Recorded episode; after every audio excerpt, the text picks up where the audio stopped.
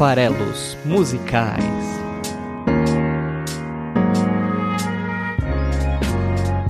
Aí, você que gosta de música. Sim, sim, estamos aqui para mais um Farelos Musicais, episódio de número 27. É, pois é, já são 27 semanas consecutivas com um programa novo toda quinta-feira aqui no esfarelado.com.br. Bom, se você gosta de música, você sabe que na semana passada rolou, semana passada que foi a semana do 5, 6 e 7 de abril, rolou aqui em São Paulo no, no Autódromo de Interlagos o Lola Palusa edição 2019 com uma série de atrações devidamente cobertas aqui pelo nosso podcast, com análises aí sobre algumas das bandas que se apresentaram lá, como Kings of Leon, Arctic Monkeys, é, Silva, Tribalistas. Então a gente atacou um pouco aí o, o line-up do Lola e não falou né, nessa, nessa preparação sobre a banda que a gente vai falar hoje, que se apresentou no Lola, né? Então a gente deixou passar, mas a gente está resgatando hoje aqui a banda Oterno.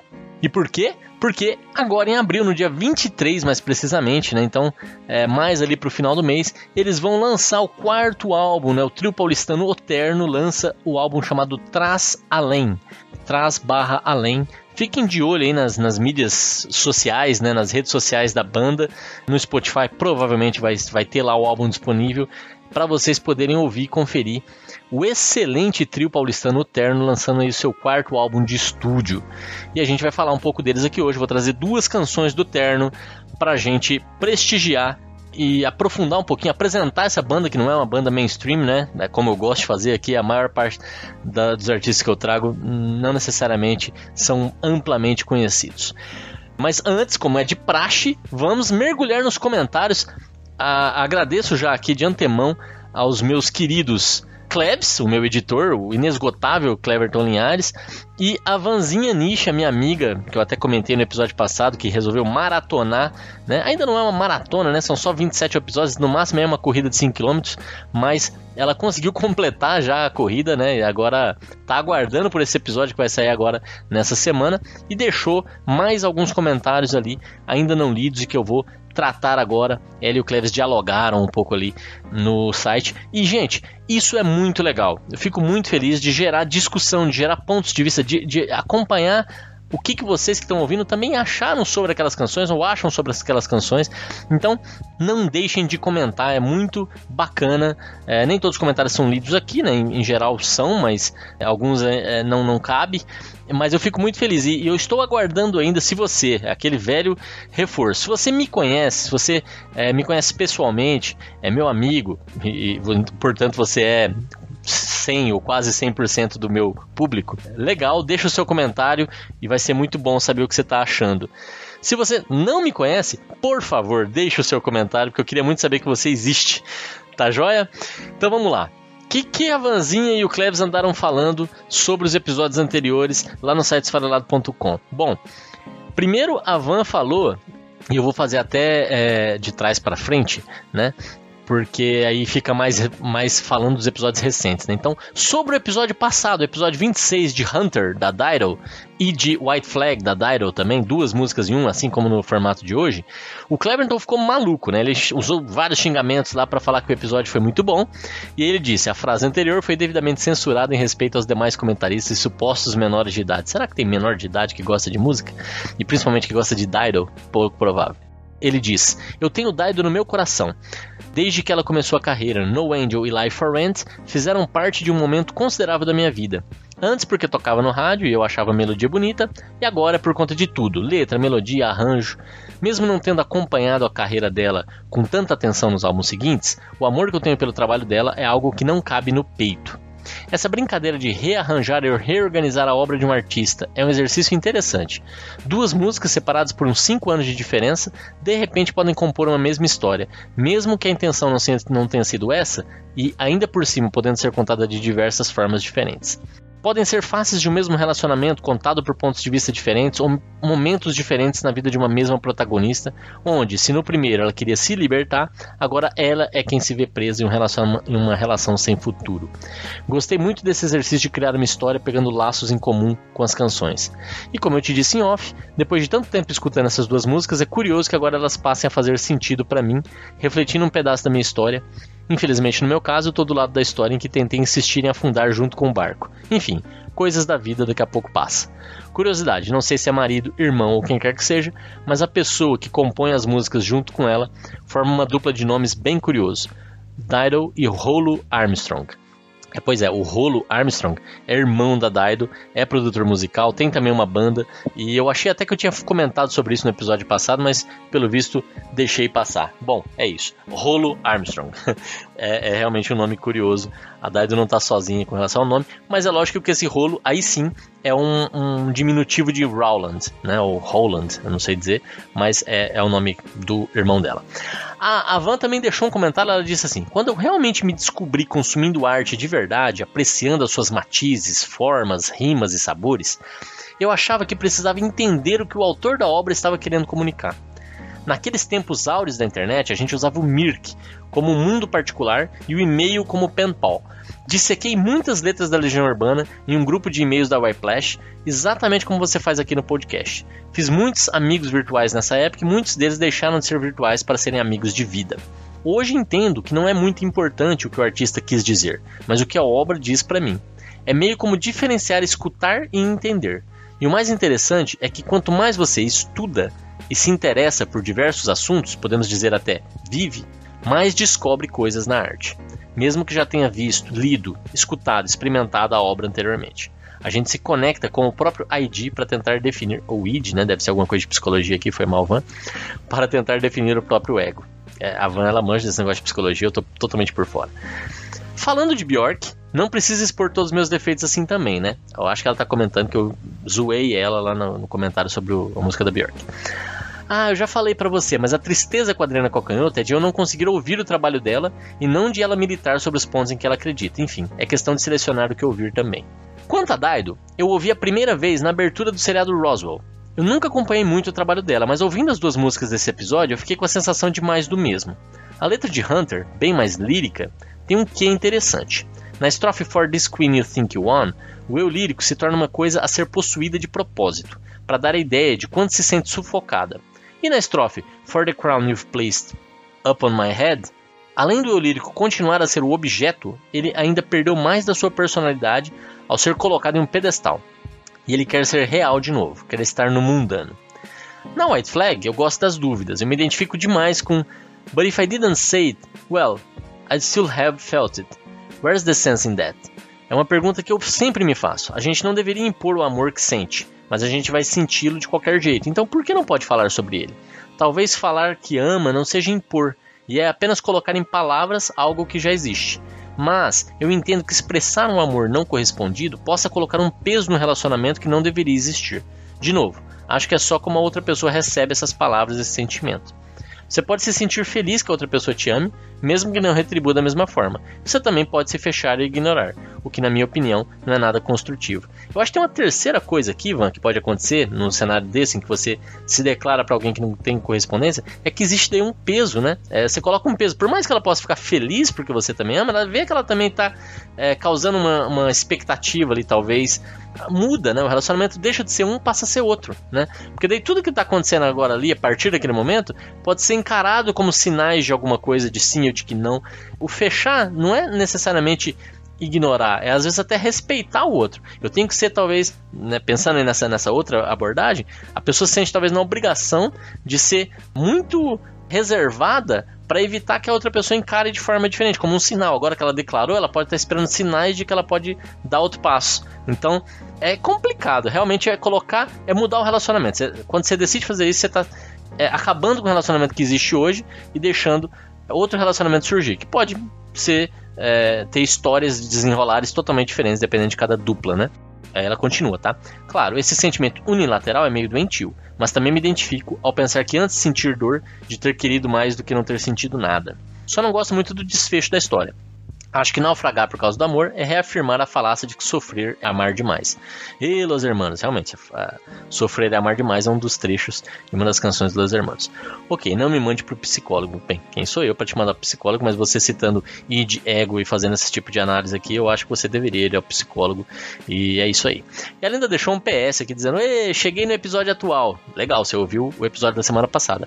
E o PS2, putz, quinta que vem demora para chegar? Que legal, Van, obrigado. É sinal de que você realmente está gostando, né? Além de ser minha amiga aí, resolveu maratonar e, e se está sentindo que tá afim de ouvir o episódio da quinta-feira, é bacana porque fico feliz aí que tem, né? Tô produzindo conteúdo que está agradando. Bacana, muito obrigado. Bom, esses foram os comentários do episódio passado e, e tem mais um comentário aqui que eu queria ler, é, além desse, que é ainda sobre o, o, Arctic Monkeys, né, o episódio 20, em que eu resolvi fazer um episódio especial, eu falei de várias canções, e a Van também deixou um comentário lá, que esse eu faço questão de ler. Paulinho, agora me aguenta. Tô, tô aguentando e tô feliz aí. Ter comentários são, são é, é, é exatamente para isso que eu tô aqui, né? Para discutir com vocês e para trocar ideia. Eu nunca tinha parado para prestar atenção em Arctic Monkeys. Meu consumo de mídia é bem limitado e só acabo conhecendo coisas novas por indicação. Bem, Existe um programa aí chamado Farelos Musicais, toda quinta-feira no site esfarelado.com.br. Lá, toda semana tem uma dica, tem uma coisa que possivelmente você não conhece, como talvez não conheça o terno que eu vou falar hoje, e aí fica como indicação, é, curadoria e indicação de, de, artistas e canções é parte do meu, da minha missão com esse programa. Tá bom, Vanzinha? Aí você continua dizendo assim. Por isso meu amor pelo Spotify, que me indica sempre coisas diferentes onde eu posso fuçar o que os outros estão ouvindo. Cara, Vim comentar somente a última música. Não vou falar nada das duas primeiras porque concordo em gênero, número e grau o que você dissecou aqui. Você concorda totalmente com a minha análise sobre Chuchu, a música sobre o trem e a garota que queria pilotar o trem? Sério mesmo? Você leu o comentário do Klebs aqui no, no, nos comentários desse post? Acho que ele mandou bem também no comentário do Chuchu. E tem a ver com o que você pensa, sabe? Que é levar tudo pro lado sexual da coisa. Bom, vamos lá. Agora, na última, minha mente pervertida tem outras ideias, não tô falando? Se eu não estou muito enganado, e eu acho que eu não estou, 505 significa. Uh, bem, em português seria 5 contra 1. Acho que essa música fala sobre desapontar a parceira sexualmente, sobre a frustração, o medo de atingir o ápice sem que ela tenha ao menos começado a gostar da brincadeira. Van, eu até dei uma pesquisada sobre 505 e esse significado que você propõe aqui, que é o de masturbação no masculina, e concordo que até faz sentido em alguns trechos da música essa análise, é curioso mesmo começar a pensar com esse olhar, mas eu acho que não casa tanto com a letra toda, com, com o todo da música. É, ainda gosto mais daquela minha visão do, do cara colocando a mão e, e, quando vê já foi, relacionamento curto, o cara se aproveitando. Para mim eu, eu ainda prefiro, mas pode ser que você esteja certo, eu só não encontrei muito essa referência do 505 como sendo masturbação masculina. É, ela continua dizendo assim: ele fala que para ele não importa quanto tempo dura, que para ele é sempre prazeroso, porque ele ainda gosta dela e ainda gosta de ter em seus braços, mas a ideia de acabar antes é como ter uma faca sendo torcida no corpo. Pode ser. Ele sempre imagina a namorada também se satisfazendo com as mãos entre as coxas e no fim ele diz que prefere não deixá-la insatisfeita e ficar sozinho, de voltar ao 5 contra 1. Um. 5 contra 1 aqui na sua tradução que 505 é 5 contra 1, né? Mas pensando que ela estará feliz. E chega, porque eu tô com vergonha que você vai ler isso no próximo podcast. Eu vou ler isso? Mas nem já foi, já tá lido. Beijo, Van, muito obrigado e vamos em frente para o episódio de hoje. Gente, se vocês acham que 505 realmente é essa interpretação que a Van deu aqui, é, comentem lá porque eu estou muito curioso por saber se, se, isso procede. Realmente muda bastante a forma de encarar é, essa canção.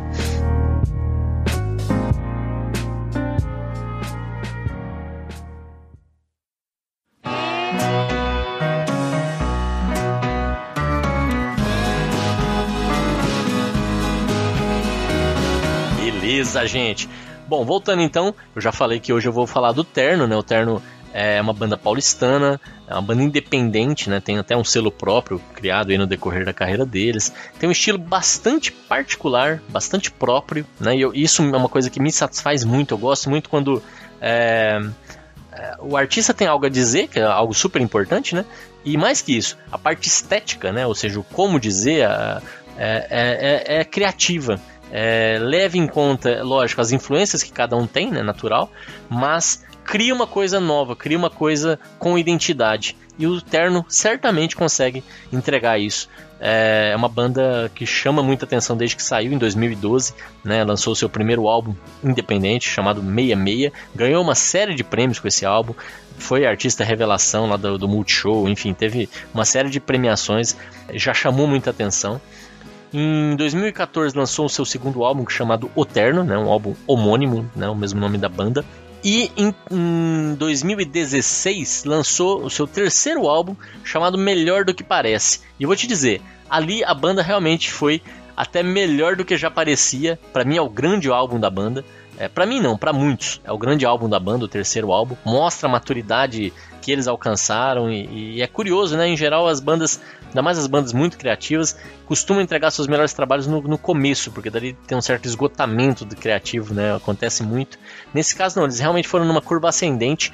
É, tem muita lista séria que coloca esse álbum, melhor do que parece, como um dos cinco melhores álbuns brasileiros de 2016 e, e eu inclusive eu acho esse um, um, excelente álbum e por isso que eu tô tão ansioso de fazer um programa especial pro lançamento em breve aí, ainda nesse mês do quarto álbum da banda. Como eu falei, é difícil categorizar, né? Se vocês forem ouvir, eu recomendo que ouçam mais, né? No Spotify você encontra os três álbuns. É, tem músicas que é claramente rock, né? E eles se definem, eu acho como uma banda de rock. Mas tem muita música, como vocês vão ouvir hoje, a primeira música que é Culpa, que tem elementos ali de soul music. É, tem um pouco de mistura, um pouco funk, funkado, né? Um funk bom, né? Um funk, funk real, né? Tem muita coisa de MPB. Eles têm beberam com certeza muita da, da, das influências deles são da década de 70, tem muita coisa de Os Mutantes. Então a banda que é, é bacana por isso. Você não tem muito repetição, os vocais são meio diferentes e até por conta da estranheza que pode causar, né? Eu recomendo que não só ouçam, mas que ouçam mais de uma vez. Até aquele comentário que eu fiz na, no episódio anterior, é, tem certas coisas que é importante você dar uma chance, você ouvir algumas vezes, não descartar com velocidade. Para você ir se apropriando daquela canção. Pode ser que não seja para você realmente, é, mas ouça entre 3 a 5 vezes antes de decidir que não serve, tá? Outra coisa que chamou atenção, né, é que a banda foi escolhida pelo Arctic Monkeys para abrir os seus shows aqui no Brasil fora do Lola. Eu achei isso também bastante legal, um reconhecimento é, interessante, né, da, da, da sonoridade da, e da característica marcante que o terno tem. É, eu, na hora de escolher aqui a, a, a, música que eu ia falar hoje, eu poderia falar de algumas músicas, tem várias que eu me divirto com a letra, né, eu acho que eles têm algumas letras bem divertidas, mas eu escolhi de novo duas canções para apresentar um pouco melhor a banda de álbuns diferentes, né? Então eu peguei do terceiro álbum a, a canção Culpa, que talvez seja a minha favorita do, do, se esse episódio fosse de uma única canção seria Culpa. É, e eu também incluí o álbum é, é, O Terno com a música Ai Ai Como Eu Me Iludo. Porque eu acho que as duas canções, elas têm de novo, querendo criar um fio condutor né, da minha narrativa, por que escolher essas duas músicas, eu acho que elas têm um elo em comum que as duas são reflexões, ou são resultado de reflexões sobre o comportamento próprio. Então o eu lírico, né, a pessoa que está se manifestando lá na música, é, ele está falando sobre os seus próprios comportamentos. É uma autoanálise, é uma autorreflexão. E, e isso eu acho que é super importante nas pessoas, né? Essa capacidade que a gente tem que ter de nos perceber de perceber como que a gente age no dia a dia, de perceber as coisas que nos influenciam, que está envolvido nos nossos pensamentos que formam as nossas ações, que formam a nossa forma de agir e reagir aos nossos estímulos e às pessoas com quem a gente interage e as situações em que a gente se coloca.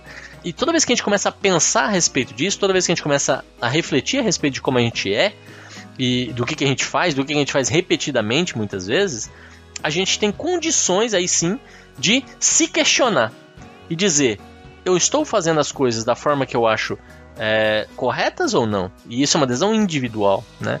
Existe a sociedade, existem é, as outras pessoas que às vezes a gente quer agradar mais, às vezes a gente não quer agradar de forma alguma.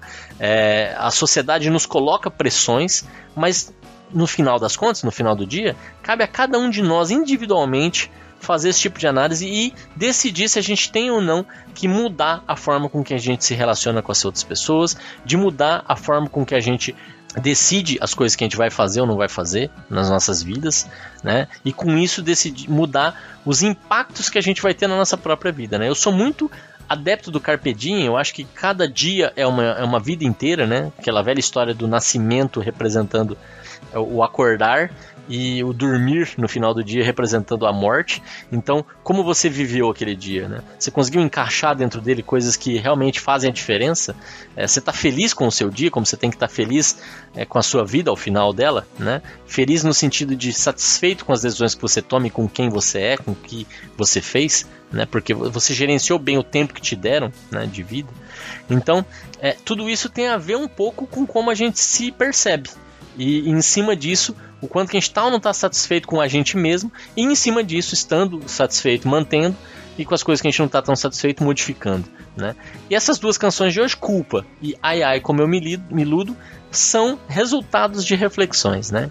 É, se você quiser conhecer mais sobre o Terno, além das canções que eu vou apresentar aqui hoje, eu diria para você ouvir o álbum Melhor do que Parece, a canção título Melhor do que Parece é muito bacana também.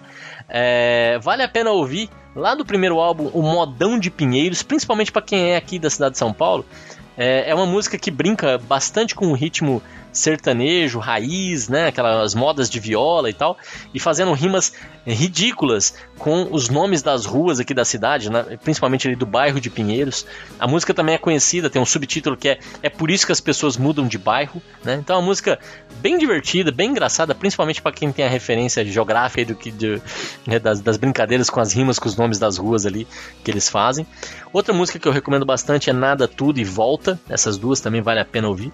Mas no geral é isso ouçam, é, ouçam algumas vezes, né, de 3 a 5 vezes, e aí decidam se é para vocês ou não. É, espero que vocês curtam. Bom, primeira música então, vamos lá, vamos mergulhar, Cleves. Culpa. De certa forma aqui, o eu lírico da, da música Culpa, ele, ele divide um pouco as atenções dele nesse sentimento que ele tem de culpa, de se sentir culpado, e alternando, né? E aí ele pode estar tá falando também de outras pessoas e tal, mas o principal foco aqui é ele próprio, né? O, o próprio narrador.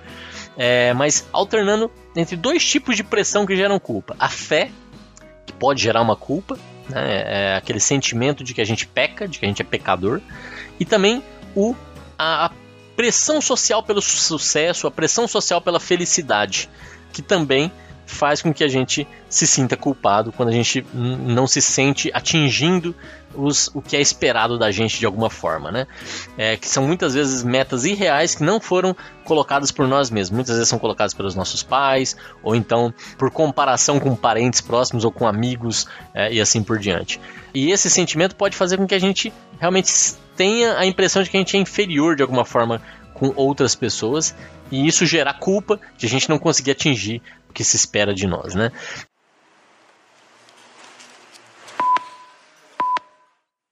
Parece que eu fico o tempo todo culpado. Com culpa eu não sei do que. Quem vai me desculpar se eu não fiz nada de errado? Que mais que eu posso fazer? Então a música começa dizendo: Parece que eu fico o tempo todo culpado. Com culpa, eu não sei do que. Quem vai me desculpar se eu não fiz nada de errado? Que mais que eu posso fazer? E, e você vê, são duas perguntas colocadas aqui nessa primeira estrofe, e, e, a apresentação do eu fico o tempo todo culpado, mas com culpa eu não sei do que, coloca essa irracionalidade, é um sentimento que não tem explicação. Eu sinto culpado, mas eu não sei nem do que, que eu estou culpado. E aí vem um, um, um, justamente a pergunta que se coloca naturalmente depois disso é: se eu não sei do que, que eu sou culpado, eu só tenho esse sentimento, quem que vai me desculpar? Né? É, é uma pergunta extremamente pertinente nesse cenário, né? Se eu tenho a sensação de culpa, mas eu não sei do que, para quem que eu vou pedir desculpa? Só cabe a mim mesmo, né? Essa é a resposta que a gente tem que buscar aqui. Quem vai te desculpar, se você não sente que fez nada de errado, é você mesmo. Né? É você mesmo percebendo na armadilha que você se colocou. Né? Então, quando ele fala isso, que mais que eu posso fazer? É justamente autoanalisar, perceber de onde vem a origem dessa culpa, para você poder é, é, dar uma resposta satisfatória que é não se sentir culpado, ao invés de pedir perdão para alguém ou pedir desculpa para alguém. É perceber que esse sentimento que não faz sentido e não tem espaço, né? Muitas vezes. Será que as coisas que eu faço é penso que não tem problema na verdade são é pecado e é por isso que eu me sinto tão Segue a canção dizendo: Será que as coisas que eu faço, penso que não tem problema, na verdade são pecado? E é por isso que eu me sinto tão culpado? E aí vem a questão da fé, né? Então quando ele fala que talvez ele não, ele, ele não sabe do porquê, mas é porque às vezes essas coisas que eu faço são pecado. E, e, e é por isso que ele se sente culpado. Porque ele está pecando, mesmo sem saber, mesmo sem ter consciência, mesmo sem ser uma coisa premeditada. Será que a sociedade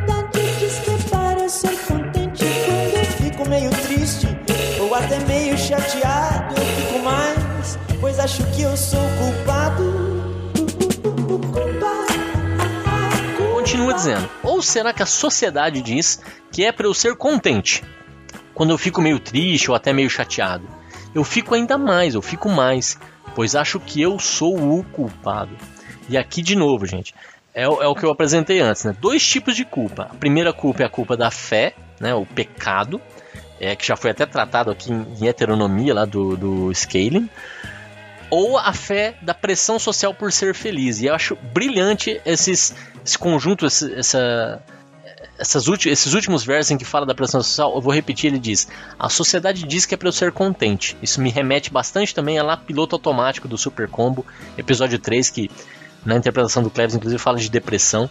Para mim, tem uma, uma certa temática coerente aí com aquela canção. Então a sociedade diz que é para eu ser contente. Em que situação que ela diz isso? Quando eu fico meio triste meio chateado. Então, quer dizer, aquela pressão por ser sempre feliz, estar sempre com um sorriso no rosto e não entenderem bem quando a pessoa não está. Né? E, e, isso deveria ser entendido simplesmente como uma coisa natural. Os altos e baixos, as tristezas que fazem parte do nosso da nossa construção, né? É, a gente não tem uma linearidade de felicidade. Eu nasço, eu, eu nasço e à medida que eu vou evoluindo, eu vou ficando cada vez mais feliz. Não é assim. É, entre o nascimento e a morte, temos muitos, muitos altos e baixos, muitos momentos de euforia e muitos momentos de tristeza. E é natural. É, e a gente fica chateado, a gente fica triste. Agora, no caso aqui do Eulírico, acontece um, um ponto bem interessante. Qual é a reação que ele tem ao sentir que existe uma pressão para ser contente e se sentindo triste ou chateado? Ele se sente ainda mais culpado, ele fica ainda mais triste, ainda mais chateado, porque ele acha que ele é o culpado por não estar feliz. E aí vem de novo a, a remete um pouco a essa ideia da depressão e, e, da espiral negativa que esse tipo de pressão coloca nas pessoas. E aí vem um refrão que só diz o, o, o culpa, a, a, a culpa, enfim, é só, é só resgatando a ideia de culpa, né, com a sonoridade de culpa e aí eu digo o seguinte: que música gostosa, né? É, é, é, essa pegada do soul, a, repara bem no trabalho de percussão e baixo, é uma delícia de ouvir essa canção. E olha que, que interessante uma canção que se chama Culpa e que fala sobre sentimentos, como essa autoanálise que está sendo feita aqui sobre como gerir a culpa. Desculpa qualquer coisa, minha culpa,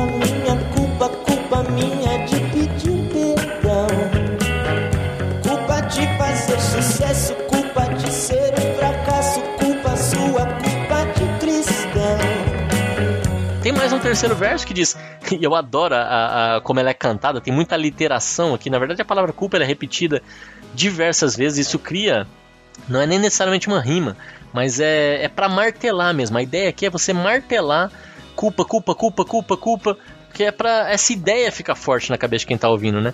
E aí você poder pensar, dar esse próximo passo pensar, tem culpa mesmo? É comigo mesmo essa história? Então, a terceira estrofe vem dizendo: "Desculpa qualquer coisa, minha culpa, minha culpa, culpa minha de pedir perdão. Culpa de fazer sucesso, culpa de ser um fracasso, culpa sua, culpa de cristão." Então tem bastante repetição, né? E ideias de novo diversas aqui, mas de novo repete a questão da fé, culpa de cristão, e repete a, a questão do, da pressão social, culpa de fazer sucesso, culpa de ser um fracasso. Os dois extremos eu posso me sentir culpado. Quer dizer, a culpa não depende nem do resultado. Eu posso me sentir culpado simplesmente porque eu fui um sucesso. E, eu, e isso pode trazer uma culpa, né? De ter se aproveitado de situações, ter eventualmente sentido que passou por cima de pessoas nesse caminho, sendo que aí depende muito de como você encara é, as decisões que você tomou. Enfim, quem quer sentir culpa, é um pouco essa ideia aqui. Quem quer sentir culpa vai arrumar motivos para sentir culpa, sendo de um extremo, sendo de outro, acreditando ou não acreditando, né? E ele abre essa terceira terceira estrofe dizendo: "Desculpa qualquer coisa". Desculpa qualquer coisa para esse tipo de personagem faz todo sentido, que é muitas pessoas se despedem das outras dizendo desculpa qualquer coisa. É uma expressão brasileira, né? Desculpa qualquer coisa. Significa que não importa o que, eu nem sei o que, que eu fiz. Eu tô pedindo desculpa por qualquer coisa que tenha te chateado, te magoado. Eu sou culpado, né? A culpa é minha. Então, é, é, reforça esse sentimento que muitos de nós temos que a gente é, é falho, erra o tempo todo e precisa estar o tempo todo se desculpando. Tanto que na segundo verso ele fez minha culpa, minha culpa, culpa minha, de pedir perdão. Né? Ou seja, nesse cenário eu já estou errado. E quantas vezes a pessoa fala desculpa qualquer coisa, que ainda tem esse costume, e ouve de volta um desculpa do que? Não tem de quê? Do que, que você está falando, né? É, cordialmente a pessoa dizendo assim, hã? Né? Da onde você tirou isso? Desculpa qualquer coisa não cabe na maioria das situações, porque do que, que você está pedindo desculpa? Você nem sabe o que você está pedindo desculpa. E se você nem sabe, remete de novo ao verso anterior, é, né, da, da, da, estrofe anterior, que parece que eu fico o tempo todo culpado com culpa, eu não sei do que, né? Então, é, é, essa música, ela não dá respostas de nada a respeito de culpa, ela só faz você pensar a respeito de como você se relaciona com esse sentimento, né? E é mega interessante é, como ela é como ela é abordada, que é, a sonoridade é legal, você ouve de forma fácil, fluida, é, e daí você começa a se pensar, eu me sinto culpado o tempo todo? Como é que eu me relaciono com isso?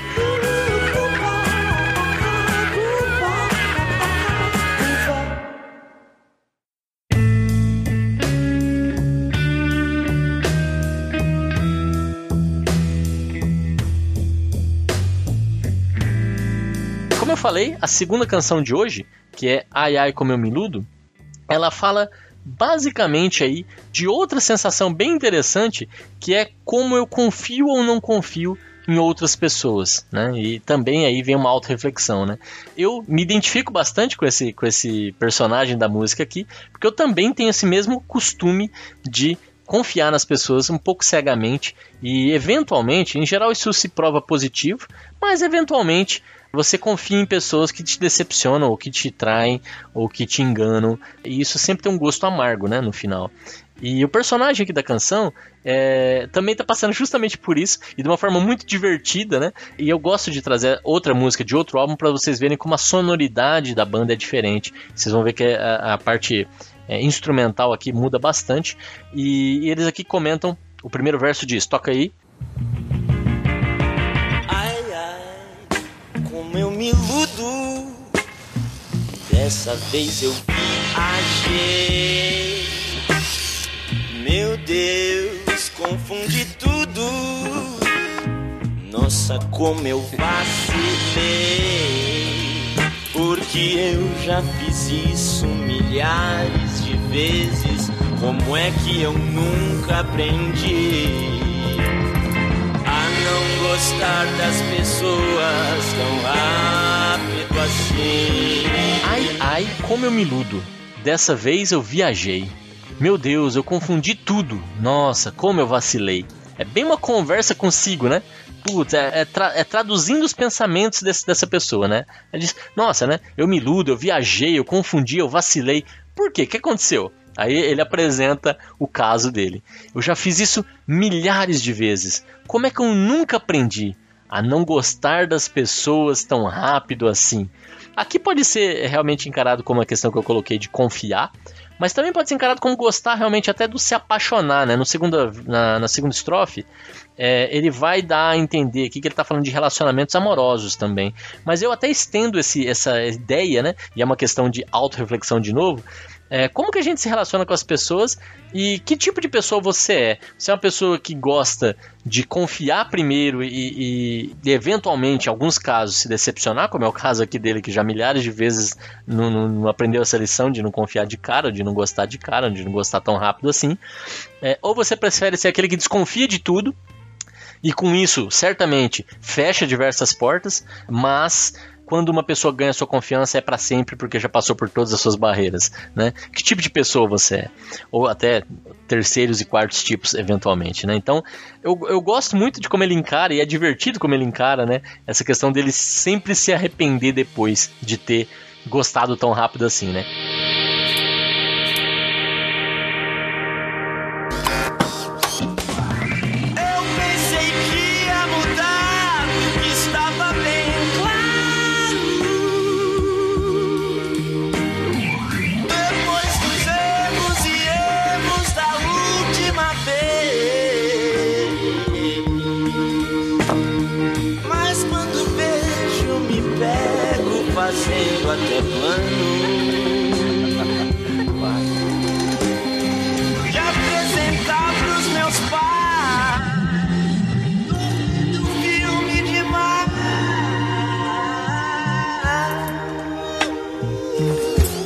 A, segundo, a segunda estrofe completa a ideia dizendo: Eu pensei que eu ia mudar, que estava bem claro, depois dos erros e erros da última vez. Mas quando eu vejo, eu me pego fazendo até planos de apresentar para os meus pais. Tô vendo filme demais. Ai, ai, como eu me iludo. Dessa vez eu viajei e assim por diante. Repete tudo de novo. É, quer dizer, aqui quando ele fala de apresentar para os meus pais é que me dá essa impressão de que é relacionamento, que tem um pouco a ver com relacionamento. Mas de qualquer forma é muito bem humorado. É, a forma como ele apresenta essa questão do, do confiar, se arrepender, do gostar, se arrepender, de, de tentar e falhar, de ser positivo, né? De ser otimista é, e, e os problemas que isso pode eventualmente dar. Então, Fica a dica, ouçam o Terno é, e ouçam também o álbum novo do Terno que vai chegar mais em breve aí pro final do mês. Acompanhe a gente lá no Instagram do Esfarelado, lá vai ter mais conteúdo sobre viagem, menos sobre música. É, lá no Facebook do Esfarelado, sigam lá também. É, lá tá sempre sendo publicado tantas questões de viagem, lá um pouco agregador, né? As questões de viagem, as questões de crônicas e reflexões, é, filmes e também cada episódio novo aqui do Farelos Musicais. É, estamos também no Twitter, em breve no YouTube. Um grande abraço. Semana que vem tem mais. Valeu, galera. Obrigado.